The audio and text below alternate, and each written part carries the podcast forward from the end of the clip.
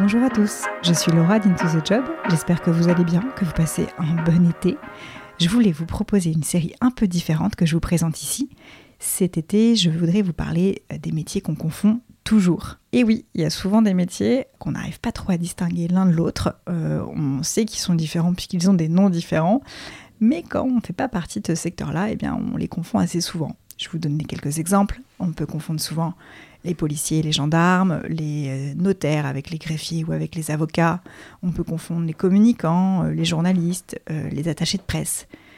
Voilà, c'est des métiers qu'on sait qui sont différents et en même temps, bah, quand on ne fait pas partie du secteur, c'est difficile de d'y voir plus clair.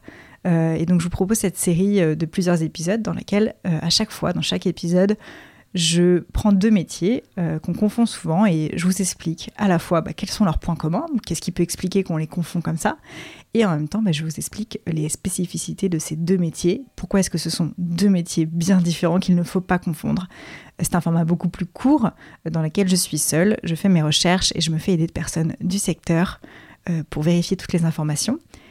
J'espère que ça vous plaira. Dites-moi ce que vous en pensez en commentaire, soit sur votre application d'écoute, soit directement sur l'Instagram du podcast. Euh, j'attends vos retours. Très bonne été à vous, très bonne écoute et à très bientôt.